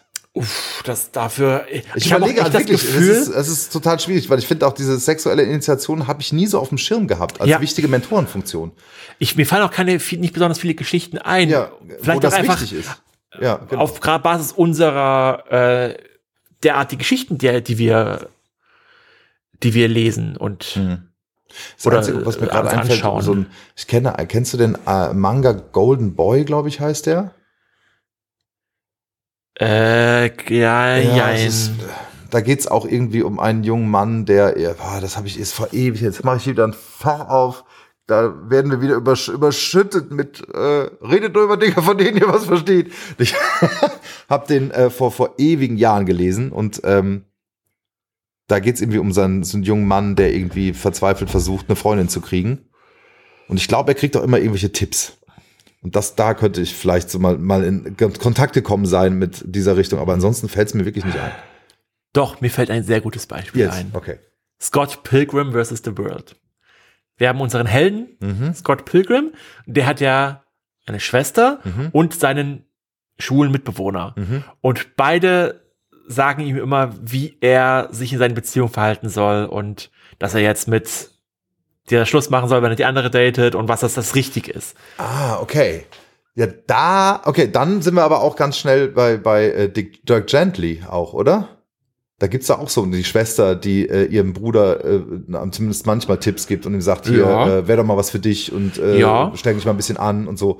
Also generell der, der, der Wingman. Das Ja. ist ja das, was, was es später auch wieder gibt bei komischen Mentoren. Ja, Äh, da ging es ja tatsächlich um den Wingman. ja. Und wenn man das verbindet, dann äh, Ja, ich glaube, das, das ist eine, Menge Spur, wodurch es gerade greifbarer ja, wird. Ja, genau. Aber jetzt wirklich zu einer, jetzt wieder konkret zur sexuellen. Initiation Mhm. Einkommend, äh, da wird's, weil da, da fehlen mir, glaube ich, die Geschichten. Ja. Wir müssen mehr Sexromane lesen. Ja, ich glaube auch. Wobei letztendlich ist es dann halt auch wiederum die Mentoren. Also ich glaube, Ja. man kann dieses System, wie der Mentor fungiert, Ja. jetzt sehr gut auf solche Geschichten auch übertragen. Genau, ja, das glaube ich. auch. Zumindest gedanklich. Ja. So, So, jetzt, haben jetzt wir, kommen wir- die von Vogler beschriebenen Funktionen eines Mentors abgedeckt. Hast du dazu noch etwas zu sagen? Äh, nö. Gut. Gut. Jetzt Dann kommen wir jetzt zu zum. den Mentorentypen. Genau, der Mentor als Erfinder ist das erste. Das erste, was mir dazu eingefallen ist. Also ich lese erst mal ganz kurz, ich zitiere. stopp, stopp, Lass uns mal kurz, wir wollen ja versuchen, ein bisschen strukturierter Okay. zu sein. Also worum, wovon reden wir jetzt? Jetzt haben wir gerade die abstrakten Strukturen, Mhm. äh, Funktionen eines Mentors so ein bisschen abgeklappert. Jetzt machen wir es konkreter und gucken wieder, wie wir es auch beim Helden schon getan haben, welche konkreten Spielarten von He Mentorentypen gibt es denn? Sind oder sind verbreitet? Ja, Ja. Mentorentypen. genau. Und jetzt gibt's den Erfinder-Mentor, ähm, der gelegentlich in der Rolle des Wissenschaftlers oder Erfinders äh, die Gaben des Mentorentypus sind dann die von ihm entwickelten Vorrichtungen, Pläne oder Erfindungen, ähm, die er dem Helden mit auf den Weg gibt. Ähm, klassisches Beispiel, das hier genannt wird, ist, äh, jetzt habe ich seinen Namen, ich hätte ihn mir anstreichen sollen. Äh, Daedalus, Ja. der, äh, der große Erfinder, der nicht nur den Minotaurus erfunden hat, sondern gleichzeitig auch das Labyrinth. Und, die F- Icarus-Flügel. Genau. weil er mit seinem Sohn im Labyrinth gefangen war und dort, also von ihm selbst geschaffenen Labyrinth gefangen war, äh, dort die Flügel baute, mit denen dann sein Sohn zu hoch an die Sonne flog. Ist, genau, und abgestürzt ist. Ja. Ich weiß nicht warum, aber diese Icarus-Geschichte hat für mich einen ganz speziellen, ich weiß, ich mag die irgendwie sehr. Okay. Mich, mich fasziniert Icarus schon sehr, sehr lange und Mhm. ich komme auch immer wieder zurück und ja, denke Ähm, sehr oft an ihn. ich denke sehr oft an ihn. Schön. Ich, äh, ich, was ich ja toll finde, ist, dass ich äh, mir immer wieder denke, ich muss, glaube ich, diese ganzen äh, Odyssey-Geschichten dann doch mal lesen. Das Mhm. habe ich nämlich irgendwie nie gemacht und äh, bin Ja. jetzt schon wieder. Ich äh, kann auch, glaube ich, besser begründen, warum mich das so Ja. fasziniert, weil mit diesen Erfindungen halt das, was generell als Hybris Mhm. bezeichnet wird, sehr schnell sichtbar wird. Mhm. Weil es ist ja diese Selbstüberschätzung, dass Icarus sich denkt so, ach nein, komm, diese paar Meter mehr zur Sonne, das schaffe ich auch noch und ich flieg mal noch höher und dann ist aber dann doch zu hoch und stürzt ab. Also das, die Strafe Ja. durch das höhere Sein.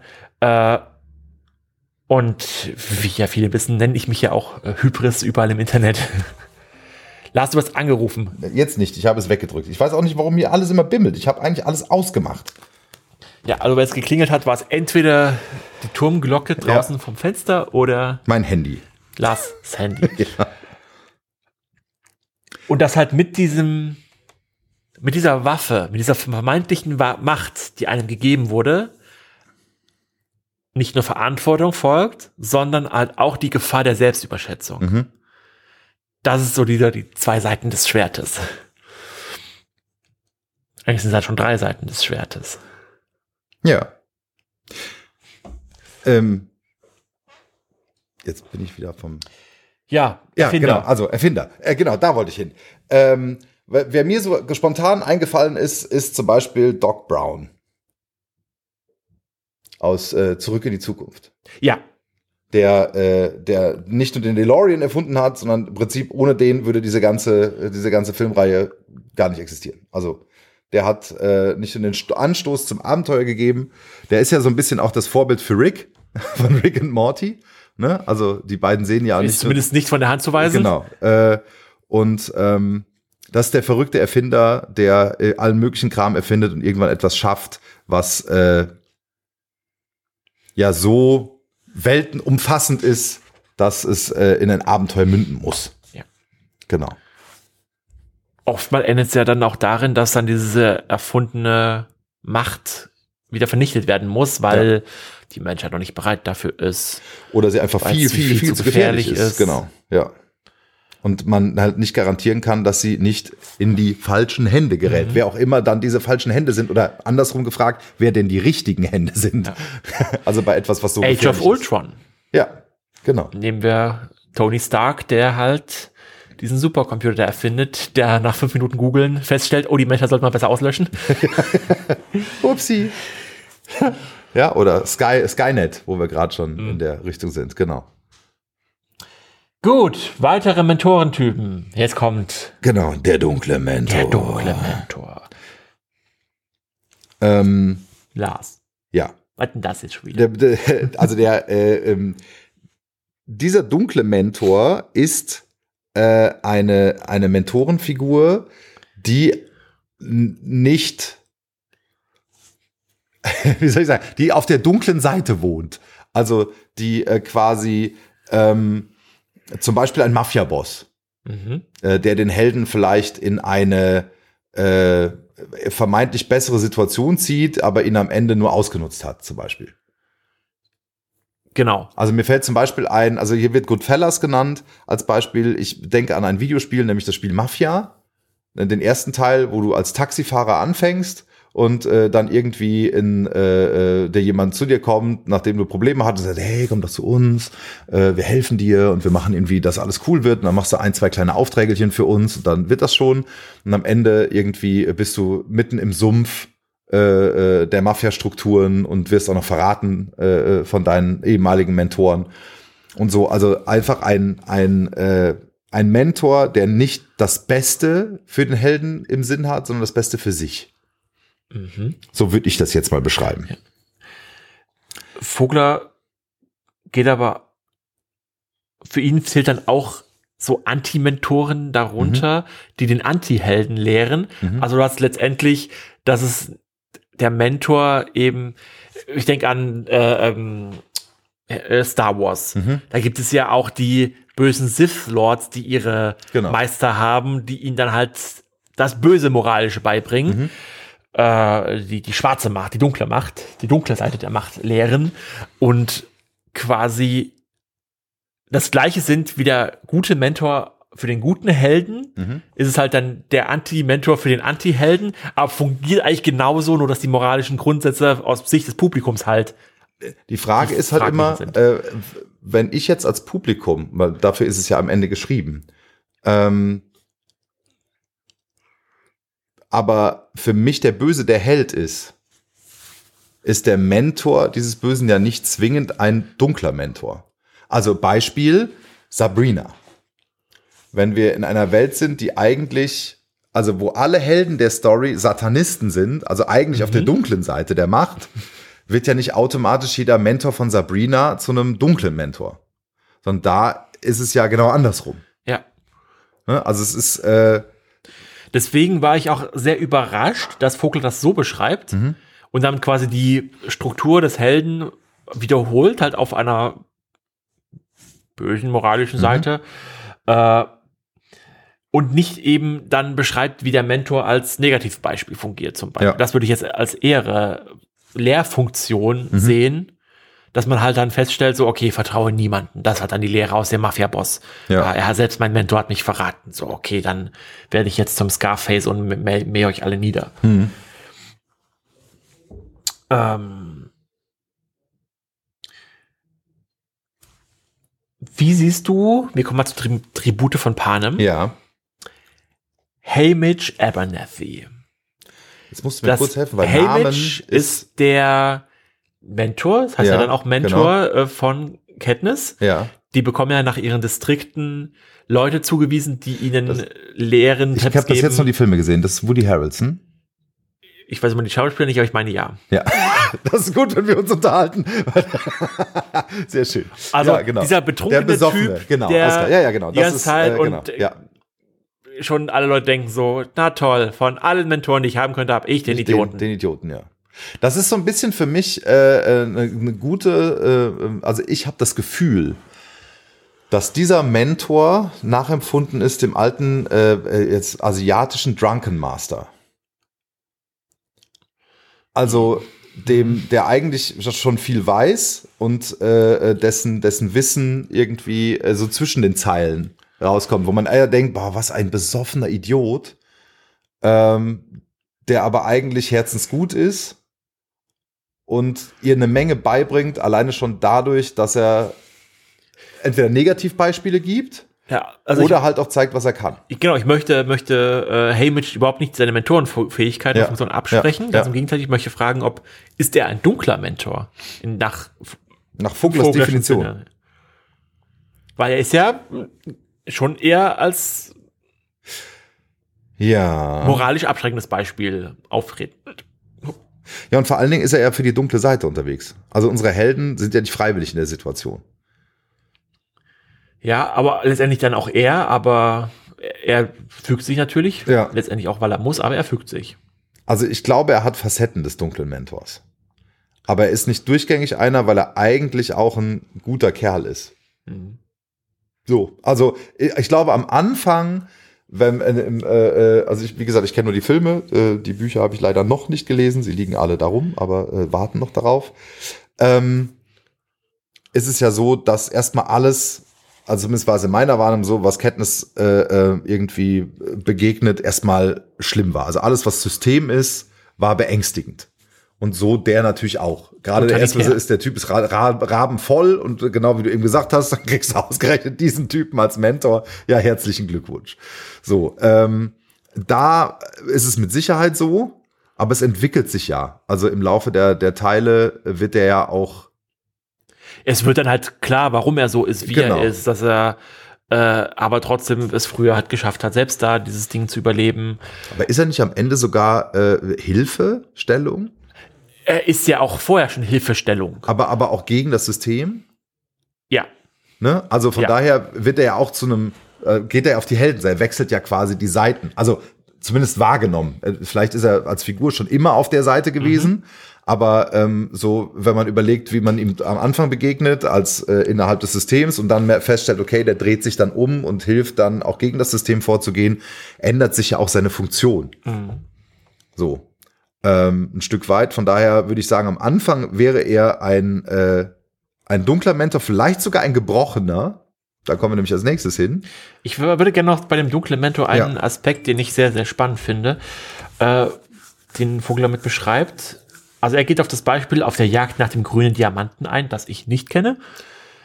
Habe ich ein, zweimal gesehen, aber auch vor Ähm. 20 Jahren oder so. Keine Ahnung. Und wenn ich es richtig verstehe, was er dort beschreibt, beschreibt er die Lehrsituation zwischen Mentor und Schüler, wo der Mentor die ganze Zeit dem Schüler etwas beibringt und ja, du musst das so und so machen, das so und so machen. Und dann aber der Schüler einen Schritt weiter gehen möchte, als es der Mentor wagen würde, für richtig hält, etc. Und auf einmal dadurch zum Schwellenhüter wird.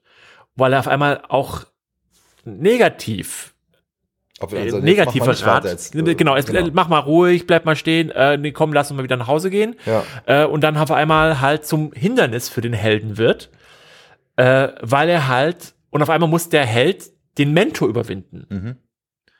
Das finde ich ein total spannendes Mhm. Beispiel oder, oder total spannende Spielart, Mhm. weil aus dem vermeintlichen Partner auf einmal ein Gegner wird. Mhm. Und das fällt mir auf spontan nicht viele Geschichten ein, in denen das so ist. Ist auch eine gewisse Komplexität, weil du dann nicht nur einen komplexen Helden brauchst, sondern auf einmal auch einen komplexen Mentor. Mhm. Äh, Also es gibt, mir fällt kein konkretes Beispiel ein, aber es gibt bestimmt Geschichten. Doch, ähm, Ras Al Ghul bei Batman. ja, Der fällt mir gerade ein, weil es ist ja, also zumindest, wenn man jetzt, also die, die, die Lore der, der, der Nolan-Filme geht, ist ja erstmal der Lehrer. mhm. Und Ra's al Ghul ist aber einer der großen Bösewichte im, im Batman-Universum. Das heißt, der kehrt sich ja irgendwann um. Ja. Und da passiert ja genau das. Also nicht, dass er ihm sagt, du darfst das und das nicht machen, sondern wo einfach äh, Wayne merkt, der ist moralisch nicht so, wie ich gedacht habe. Ja. Und dann wendet sich der, also vielleicht ist das noch das nächste. Ja, und dann, also bei Ra's al Ghul würde ich sofort sagen, gut, das ist definitiv ein dunkler Mentor. Also, Ja. Wenn man ihn direkt so aufbaut, dann, da ist es eindeutig, ja, Ra's al Ghul ist ein Super, super Beispiel für einen dunklen Mentor, Ja. glaube ich. Gut, dann kommen wir jetzt zum gebrochenen Mentor. Der gebrochene Mentor. Erklär du mal wieder. Genau, ich zitiere einfach mal. Äh, einige Mentoren befinden sich selbst auf einer Heldenreise. Es mag sein, dass sie gerade an ihrer eigenen Aufforderung zum Abenteuer zweifeln oder ihr Alter ihnen zu schaffen macht und sie sich an der Schwelle des Todes nähern. Es mag auch sein, dass sie einfach den vorgezeigten Weg des Helden verfehlt haben. Genau in diesem Augenblick entwickelt sich nun eine Situation, in der der eigentliche Held unbedingt von seinem Mentor zur Raison gebracht werden müsste, aber angesichts der Umstände ist es fraglich, ob dieser dazu überhaupt noch in der Lage ist. Ja. Ich bin mir nicht sicher, ob ich da mitgehe, ob das, ob ich das als klassische Mentoren Spielform akzeptiere oder ob es eigentlich mehr diese Begründung ist, die wir vorhin schon am Anfang hatten, dass wir, wenn wir eine Mentorenfigur haben, auch irgendwie erklären müssen, warum es der Mentor nicht erhält. Genau, also mir ist nämlich auch nur ein Held eingefallen, das habe ich sofort angeschrieben, äh, der Held als Mentor, da war ich aber noch nicht ein Stück weiter hinten, äh, als das dann erklärt wurde, äh, weil es mir fallen sofort eine Menge gebrochener Heldenfiguren ein, die dann aber auch zu Mentoren werden, für zum Beispiel einen Rookie, der neu ins Team kommt. Also das wäre zum Beispiel so eine Sache, also es gibt ja in Polizeifilmen, gibt sowas ja, das ist irgendwie, äh, also anders. In dem Film, der mir als erstes einfiel, das war Rutger Hauer in Split Second. Ich weiß nicht, ob du den Film kennst. Nein. Ähm, da spielt er auf jeden Fall so einen richtig abgerockten Cop in so einer äh, postapokalyptischen Welt. Äh, und ähm, der kriegt irgendwann Hilfe von so einem äh, Brillentragenden, diesem klassischen Brillentragenden Anzugträger, der dann aber auch irgendwie äh, äh, genauso ein, also nicht abgefuckter Typ ist, sondern aber auch so ein waffennah ist wie Rutger Hauer selbst. Das, das heißt, da finden sie so eine Basis miteinander. Aber äh, Rutger Hauer ist halt wirklich, der ist völlig am Ende. So, dem ist alles egal. Und der ist manchmal, also als dieser Rookie zu ihm kommt, ähm, wirkt er schon als Mentor auf ihn. So. Äh, aber es ist ganz klar, dass diese, dieser Jungspund nicht Held der Geschichte ist. Es gibt aber Geschichten, wo es anders ist, wo äh, äh, der, wo ein Korbfilm ist, wo wir quasi dem jungen Helden, also dem jungen, äh, dem jungen Rookie folgen. Und der kriegt einen Mentor vorgesetzt, dem alles egal ist. Also der alte Polizist, dem irgendwie, da gibt es zum Beispiel, da fällt mir gerade spontan ein, ein Videospiel, ähm, Hey, Mitch Abernathy. genau, ja, oder so. Genau, also äh, äh, Hatten wir ja gerade schon. Genau. Also, Also- das wäre so das, was, was mir so einfällt. Also genau, der Abernathy, genau, der gebrochene Mentor, der völlig am Ende ist, dem alles wurscht ist. Ja. Also Aber klar, also ich würde auch der- würde ich sagen, ist definitiv der gebrochene Mentor, der, Ja. der auch vor der Held war, äh, der das alles schon überstanden hat, das hinter sich hat. aber wenn er, wie Vogler schreibt, nicht mehr dazu in der Lage ist, Mentor zu sein, ist er auch kein Mentor.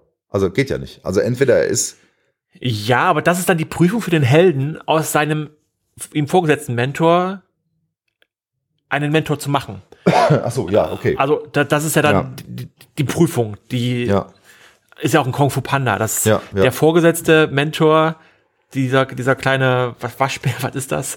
Weiß Ja, ich gerade gar stimmt. nicht. Der ihm halt nicht unter Lehr richten möchte, weil er sagt, dass du bist unbrauchbar. Mhm. Und der muss aber erst ihn überzeugen. Oder dass man erstmal zwei Wochen lang vor dem Kloster sitzen muss, damit man eingelassen wird. Ja. Oder was auch immer für Prüfungen dann das okay, sein mögen. stimmt. Ähm,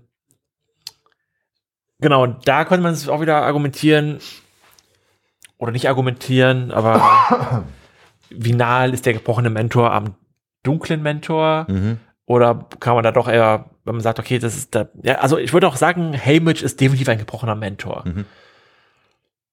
Und dann im Vergleich auch weniger ein dunkler Mentor. Also der dunkle Mentor, glaube ich, unterscheidet sich äh, einfach dadurch, dass der quasi den Helden irgendwann auch an Dingen hindert. Mhm. Oder wie wir eben rausgefunden haben, irgendwann zum Gegner werden kann oder so, während der gebrochene Mentor einfach der Typ ist, der völlig am Ende ist. Ja. Gut. Okay. Der wiederkehrende Mentor, jetzt was auf einmal instant total langweilig, finde Ja. ich. ja. Weil, so wie ich es verstehe, ist der für Vogler hier der wiederkehrende Mentor der Auftraggeber.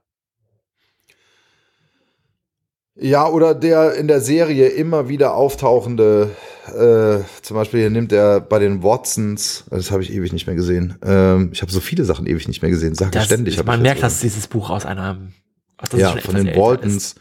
Oder hier M, ein Bond-Film. Das wäre der Auftraggeber, genau. Ja. Oder Alfred wird hier genannt.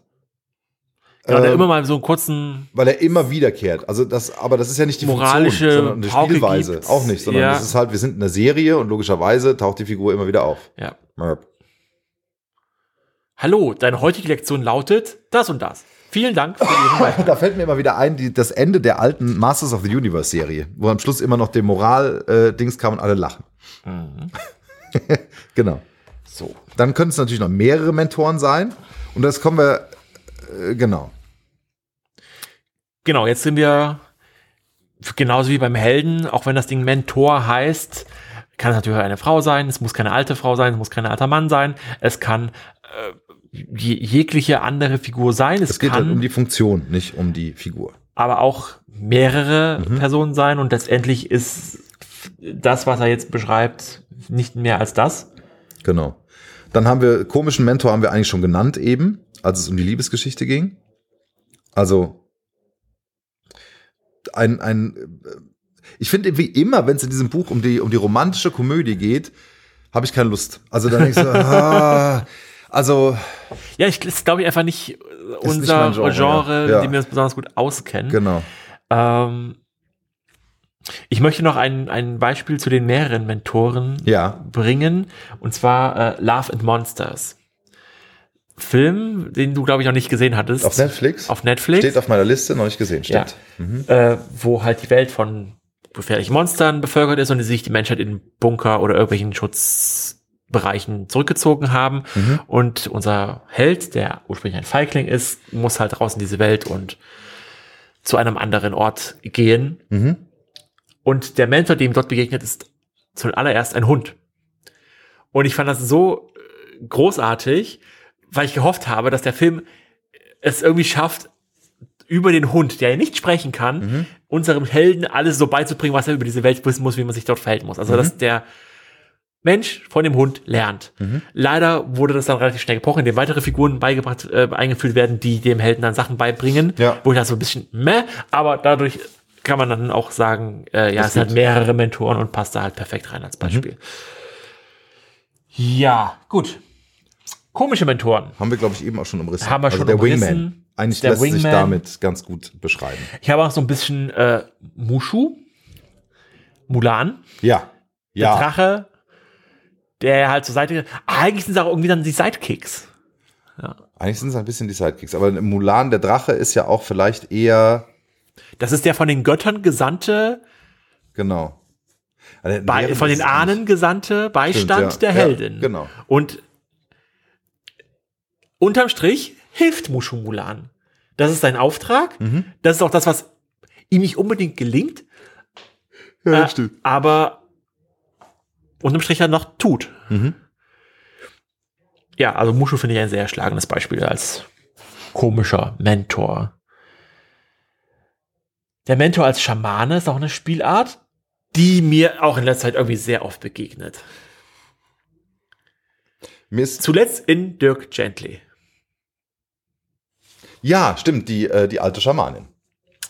Ne? Ja, das sind oft dann diese Spielweisen, wo nicht der Mentor selbst äh, das Wissen verhat, aber er kennt die Methode, Um in das um Wissen dich, zu erlangen. um das Wissen zu erlangen, um Genau. dich in Hypnose zu versetzen, um dich unter Drogen zu setzen, um halt irgendein Ritual mit dir durchzuführen, was dir dann die Weisheit des Universums, deine, das, deine innere Weisheit, äh, Es sind- die, sind die ja Wahrheit oft- offenbart. Äh, ähm, fällt dir ein Beispiel ein, wo dieser Mentor nicht irgendein Urvolk äh, ähm, äh, aus einem Urvolk stammt, sondern dass es jetzt irgendjemand ist. Also nicht irgendjemand, aber jetzt ein Mensch aus Äh, Mir unserem fällt ein. Beispiel ein, wo es keine Ver Personifikation Mhm. dieses Mentors gibt. Es gibt nämlich diese äh, in S Ja, gibt es die Schwitzhütten-Szene. genau, die Schwitzhütte. Ja. Aber also es gibt keinen Ritualmeister, der das dann anführt, sondern die Kinder haben halt dieses Ritual äh, von indianischen Überlieferungen halt äh, aber auch da ist es eine erfahren. indianische Überlieferung. Genau. Also Das- es bleibt immer irgendein Urwissen. Ich glaube, das muss es aber auch irgendwie sein, um dem Ganzen eine Bedeutung zu geben Mhm. und es nicht einfach nur als so, wir machen einen Drogentrip. Oder fällt uns ein Gibt's nicht auch Drogentrip irgendwas, gibt's nicht auch irgendwas im Science Fiction, was so ein bisschen in die Richtung geht? Ich überlege gerade, weil ansonsten ist es immer so, also mir fällt, mir fiel zum Beispiel Natural, bei Natural Born Killers ein, da gibt's auch so eine Sequenz, wo sie irgendwie verletzt sind und in so einer Hütte von einem alten Indianer äh, sitzen und äh, irgendwie so ein Drogen äh, äh, durch die Verletzung und die Schmerzen halt so, ein, so, eine, so eine Erfahrung haben. Ähm, und das gibt's ja in super vielen Filmen. Also gerade im Amerikanischen ist es immer irgendwie äh, Native American, der das dann leitet. Äh, oder es ist irgendeine Fantasiefigur, die aber angelehnt ist, relativ deutlich an irgendein Urvolk. Ja. Aber ich glaube, es braucht diese Rechtfertigung, äh, zumindest in unserer Kultur, Mhm. damit es halt nicht einfach nur ein Drogentrip ist. Damit es halt Aber- mehr als das ist. Aber kann nicht auch ein, ein Drogentrip diese Funktion erfüllen? Ja, dann hast du sofort den Vorwurf an der Backe, Drogen zu verherrlichen. Ja, so bist du Rassist. Also ist ja vielleicht auch nicht viel besser. Ja. Also, das finde ich halt, also das, nicht, dass mich das stört. Das ist genauso wie mit dieser sexuellen Geschichte. Und ich denke, aber wenn man da mal so aus heutiger Sicht drauf guckt, äh, man hat es so ein Geschmäckle. Ja. Aber gut, äh, vielleicht muss das einfach so sein.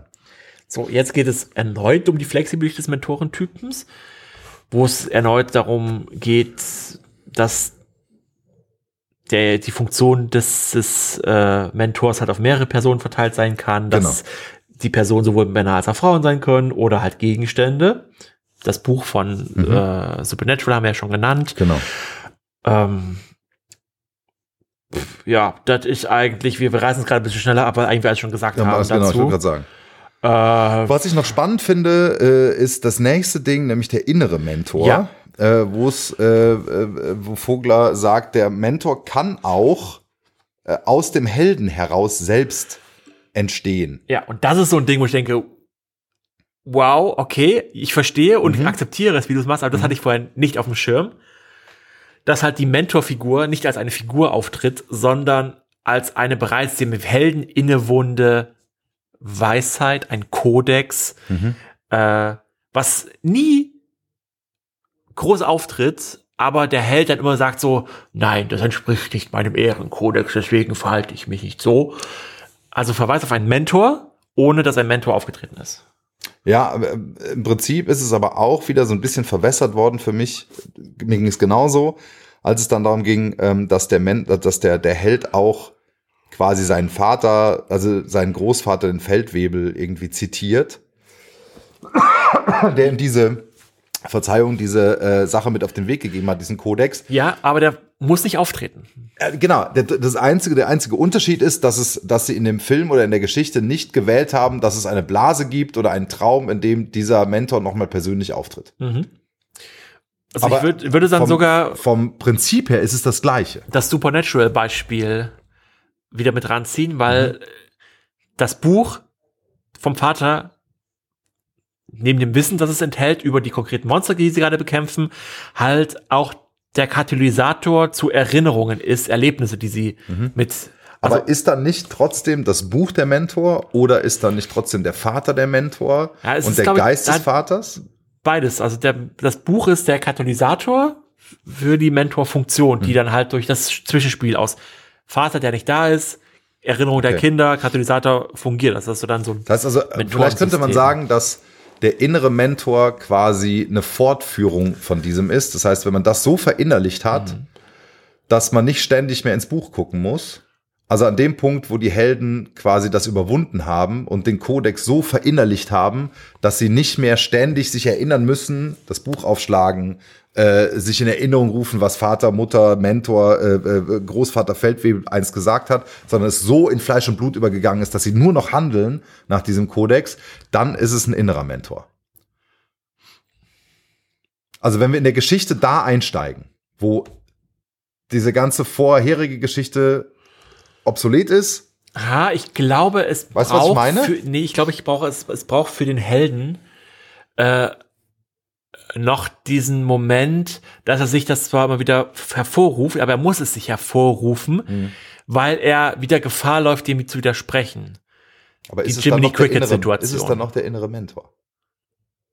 Ja, weil er nicht auftritt. Weil ich es mir aktiv hervorrufen muss, erinnern muss. Ah, okay. Okay, ja. Also, Mhm. ja. Vielleicht denke ich manchmal zu kompliziert. ich, ich glaube auch, also man ist alles nur so, so, so Spielarten, Ja, ja, so Pi genau. mal Es ist, Daumen. es ist ja auch, das haben wir ja schon hundertmal gesagt, das ist keine Anleitung, wo man jetzt ein, ein Skript nebenlegt und sagt, Ja. so funktioniert das jetzt und es gehen viele Dinge ineinander über. Es ist äh, oft auch Auslegungssache und das ist ja das Tolle. Also wir können ja immer stundenlang über alle möglichen Dinge diskutieren.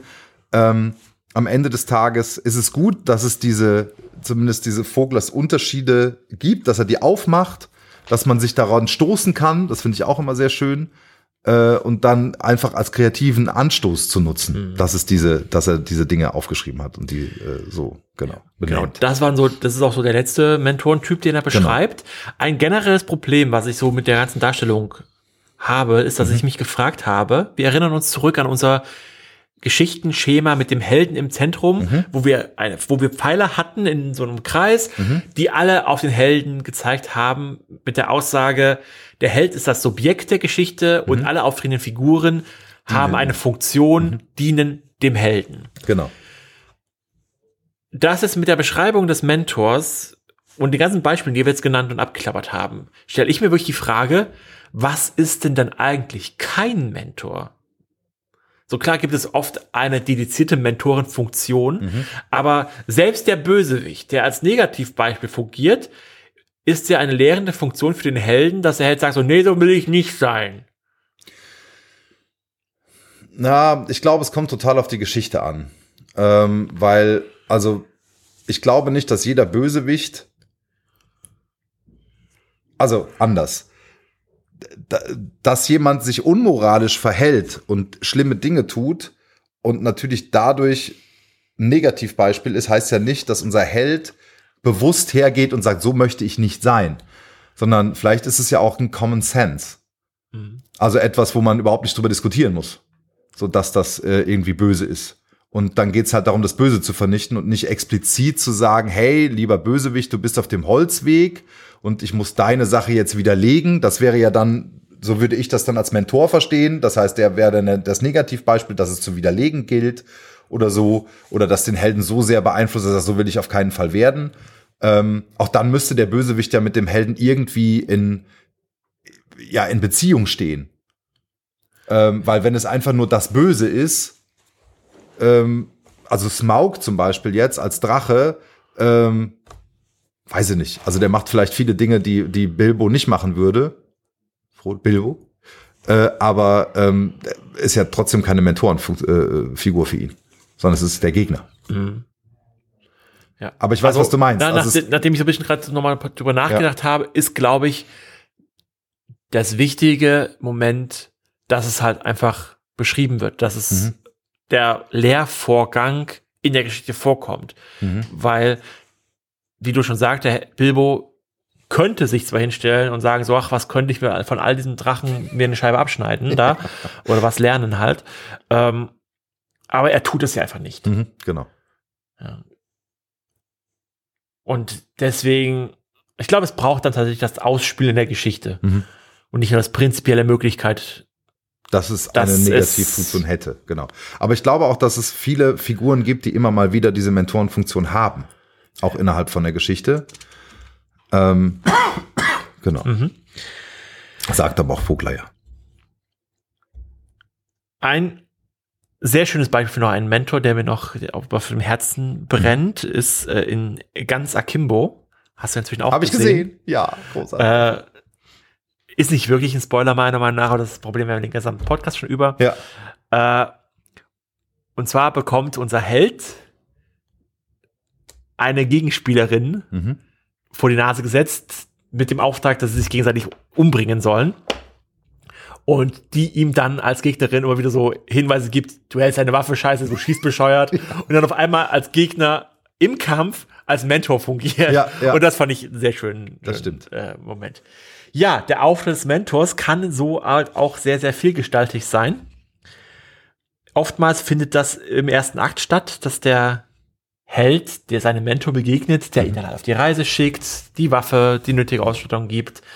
Und äh, das muss aber nicht sein. Das beschreibt Vogler noch in seinen abschließenden Worten. Und zusammenfassen würde ich das Ganze mit die besten nochmal abschließenden Beschreibung des Mentors, die Jawohl. Vogler selber gibt. Sie ist auf Seite 120. Zitat. Jawohl. Der Mentor motiviert den Helden, regt ihn an, leitet ihn, er bildet ihn aus und übergibt ihm die Gaben, die er auf seiner abenteuerlichen Reise benötigt. Jeder Held braucht einen festen Punkt, an dem er sich ausrichten und orientieren kann. Eine Geschichte, die auf diese Art Energie gänzlich verzichtet, kann niemals abgerundet wirken. Dieser Nachsatz ist immer noch komisch. Ja. Ja, also Auf diese Art Energie grundsätzlich verzichtet ist komisch beschrieben. Ja, ja, genau. Also die, die Art Energie, die ein Mentor liefert. ja, wenn wir unser Geschichtensystem anschauen nochmal, da haben wir Grundsituation, Problem tritt auf, Held löst Problem und die Mentorenfunktion ist halt, dass es kein, oh, das Licht ist ausgegangen. Ich gehe mal zum Lichtschalter. Klack, Problem gelöst, Ende der Geschichte. Sondern dem Held fehlt etwas, um das Problem zu lösen. Deswegen braucht es den Mentor, der ihm das fehlende Objekt gibt. Und Genau. du hast so ein System mehr Sprung drin, dass das Ganze halt verbindet und Genau. dadurch eine etwas abgerundetere, vielschichtigere Geschichte ergibt. So, Dille. So, das war der Mentor. Das war der Mentor. Genau, eine sehr schöne, sehr schöne äh, äh, Archetypus, ein sehr schöne, eine sehr schöne Archetypus, Lars, schön. Nächstes Mal beschäftigen wir uns mit dem, Schwellenhüter. Also. Oh, das ist aber ein kurzes Kapitel. Ich habe gerade weiter. Das ist ja, also das schaffen wir nächstes Mal. Das schaffen wir es nicht mal, definitiv. Auch wenn wir viel abschweifen, was Ja. wir ja nie tun. Gut, dann, Schaltet doch das nächste Mal wieder ein. wenn es heißt,